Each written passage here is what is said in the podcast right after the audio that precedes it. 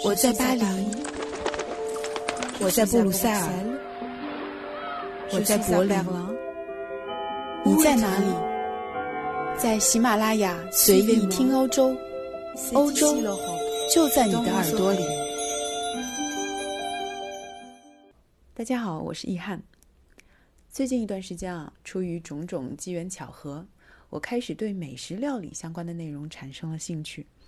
最近呢，我也阅读了不少关于食材的历史方面的书，读了米其林餐厅大厨的日记，也开始追美食料理的电影和电视剧。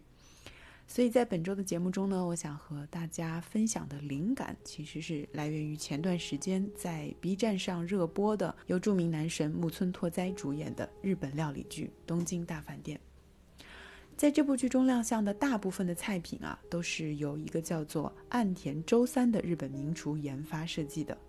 在现实生活中，他自己的餐厅 Quintessence 也是2020年米其林东京的三星餐厅。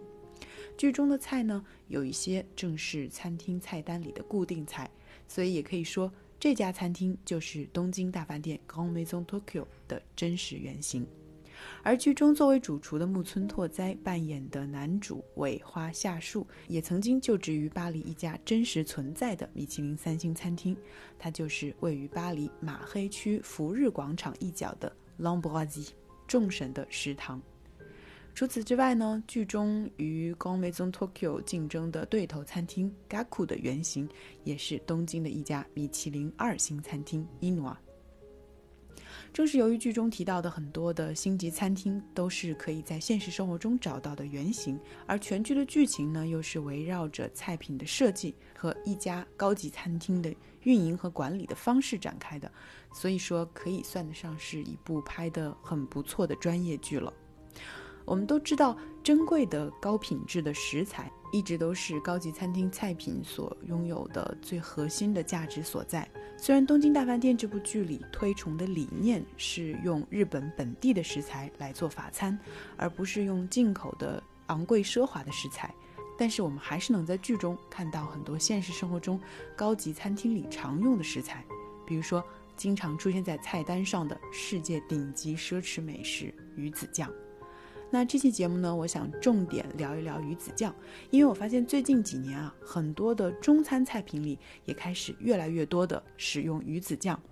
比如北京的盛永兴烤鸭店就比较有创意的用鱼子酱的咸味儿来衬托烤鸭皮的咸味儿，一个呢是来自陆地的味道，一个呢是来自大海的味道，结合在一起，口味刚刚好。我们都知道鱼子酱是素有“黑色黄金”之称，那一直以来它也是摘下了三十多颗米其林星星的名厨霍布松大厨的最爱。在卢布松大厨很多经典的料理中都能够找到鱼子酱的踪迹。一般来说呢，高级餐厅里的昂贵的鱼子酱大多是鲟鱼的鱼子酱。那最优质的鲟鱼呢，生长在世界上最大的盐水湖里海里。其中，白鲟、奥斯特拉鲟和闪光鲟的鱼子酱被视为是最顶级的世界美味。可能很多人都会认为鱼子酱是原产于俄国的食物，但是如果追溯历史的话呢，最早开始使用腌渍工艺制作鱼子酱的其实是古代的波斯人，也就是今天的伊朗人。一直到16世纪中叶，俄国的沙皇带领军队征服了里海北部的大片地区。包括阿斯特拉罕的鲟鱼渔场。后来，俄罗斯的版图随着战争不断的扩大，最终是完全占领了里海的鲟鱼资源。一开始，俄罗斯的渔民和农民呢，只是把鱼子酱当做很便宜的蛋白质的来源，他们把它拿来搭配冰伏特加享用。一直到十九世纪中叶，鱼子酱才逐渐的成为了俄罗斯的贵族阶层，尤其是俄罗斯沙皇。很推崇的一种奢侈品。其实鲟鱼本身呢，它是并没有什么味道的，所以在让鱼子酱变身为美味的这个过程中，俄罗斯人发明的腌制工艺是功不可没的。但是呢，它之所以如此珍贵，主要还是因为可以产卵的成年的鲟鱼数量是非常的稀少的，而且它的赏味期很短，保存和运输都很困难等等。鲟鱼的生长非常的缓慢，一般呢。需要十几年的时间才能够成年，并且产下鱼卵。所以要想要获得顶级的鱼子酱是一件非常不容易的事情。后来，产自俄罗斯的鱼子酱通过火车和轮船开始逐渐的运输到了西欧和北美等国家。而在俄国的十月革命之后，四处流亡的俄罗斯的贵族也开始把对鱼子酱的这种推崇带到了欧洲各地，尤其是巴黎和伦敦。但是呢，随着毫无节制的捕捞，野生鲟鱼的数量也开始骤减，濒临灭绝。在一九一七年的时候，苏俄政府就开始立法严禁捕捞野生的鲟鱼。到了三十年代，俄罗斯就开始发明可以用来代替鲟鱼的鲑鱼鱼子酱，来满足世界各地不断扩大的需求。俄罗斯在生产鱼子酱方面的成功，也让很多欧美的国家非常的羡慕。比如说美国，因为美国的哈德松河和德拉瓦河也是盛产鲟鱼的，只不过呢，没有里海的鲟鱼那么的出名。据说，在十九世纪中叶，为了提高获利，美国生产的鱼子酱呢会首先出口到俄罗斯，贴上了产地的标签之后，再运回到美国，以更高的价格售卖。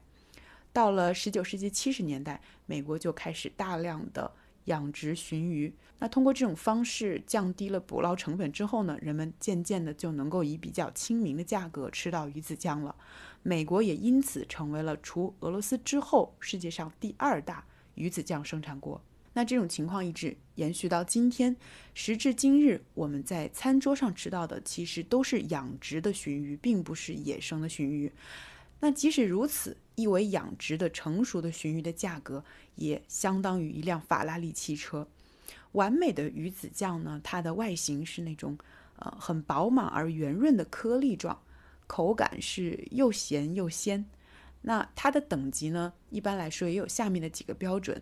嗯，颗粒越大的越珍贵。比如说刚才说到的大白鲟，它是一种最稀有、最大，同时也是最昂贵的一种鲟鱼，因为它是鱼子酱中能够产卵的卵粒最大的那个品种。它的颜色呢是呈淡灰到灰黑色的。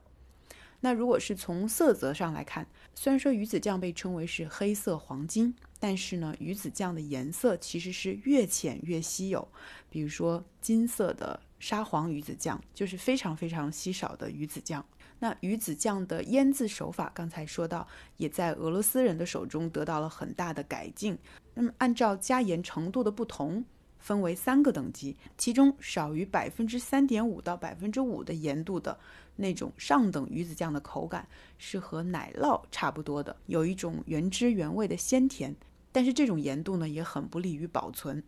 不过，如果有一天你和很多其他喜爱美食的游客一样，准备去巴黎的米其林三星餐厅去体验法餐的魅力的话，如果你点到鱼子酱的话，法国服务生很可能会给你展示的鱼子酱的产地既不是俄罗斯的，也不是美国的，而是来自中国东部的千岛湖的鱼子酱。事实上，目前大部分的法国米其林餐厅里使用的鱼子酱都是产自这里中国的千岛湖。那至于千岛湖的水质、鱼子酱生产商的成本投入和中国鲟鱼独具特色的品质是分不开的。产自中国的千岛湖的鱼子酱呢，也分很多种，味道呢也各有区别。比如说有西伯利亚的鲟鱼，那它的鱼子酱的入口的口味就很清淡；还有俄罗斯鲟鱼。它们的鱼子酱呢带有果仁的清香，这种呢也是法国米其林星级餐厅最喜欢的一个种类。如果大家对鱼子酱有兴趣，有机会的话，不妨先从中国餐厅里有鱼子酱的菜品先尝试起来，看看它和不同的食材搭配有怎样不同的味道。相信吃的越多，就越能够 get 到这种世界上最珍贵的美食的独特风味了。那在节目的最后呢，让我们说回到《东京大饭店》这部日剧。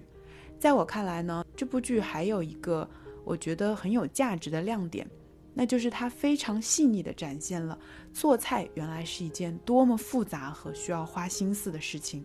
当一道菜被端上桌面的时候，看起来是简简单单的，但是背后呢，却蕴藏了一个厨师他非常庞杂和丰富的知识体系，他精湛的技术、雄厚的经验。而且还有他融入的情感、他的情绪以及他的创造力，就好像世界上每一件用心做的作品，每一种工作，并没有高低贵贱之分。当人们用极致的态度去完成的时候，那种尽善尽美的追求，从中获得的极大的快乐，就会让这种工作状态蕴含着一种神性，并不是所谓的职业道德或者是敬业精神所能够概括的，因此都值得我们敬畏。好了，感谢大家收听这一期随意听欧洲，希望这期节目为大家带来了实用的知识和一点点启发。欢迎大家添加听友群小助手的微信号 blue minion，b l u e 下划线 m i g n o n n e，期待大家的加入。那今天的节目我们就先聊到这里，下期节目我们不见不散。Merci de votre écoute，à la prochaine。